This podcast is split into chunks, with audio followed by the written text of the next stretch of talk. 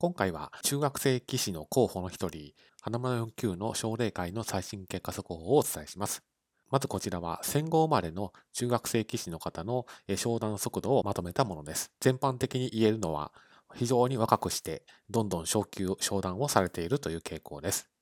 で今回はこの4級のとこにいらっしゃる花村4級の速報をお伝えします。現在、花村4級は10歳なんですけれども、4級に到達された歴代の中学生棋士の方は、まあ、一番若い渡辺明名人の10歳8ヶ月から羽生善治九段の12歳6ヶ月となっていて、まあ、その年齢帯に収まっていると、まあ、非常に注目度の高い方です。花村4級のこれまでの歩みですけれども、えー、9歳で奨励会入りをされました。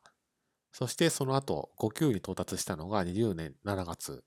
そして20年9月に4級と、非常に速い速度で昇級を重ねられています。注目の最近の結果ですけれども、黒星1つを挟んで3局で2勝1敗と、丸黒丸という結果となりました。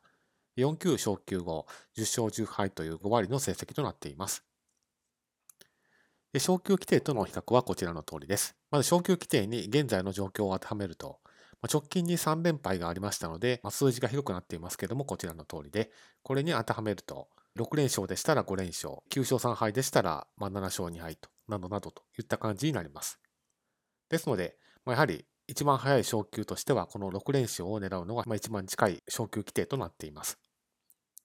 で、9位者の間は1日に3局対局をしますので、まあ、6連勝をしようと思えば、2回の奨励会で昇級をすることができます。ですので、昇級を目指すにはやはり当面はまとまった連勝が欲しいところですし、まあ、4級に昇級してから大きな連勝もありましたので、まあ、十分可能というふうに思われます。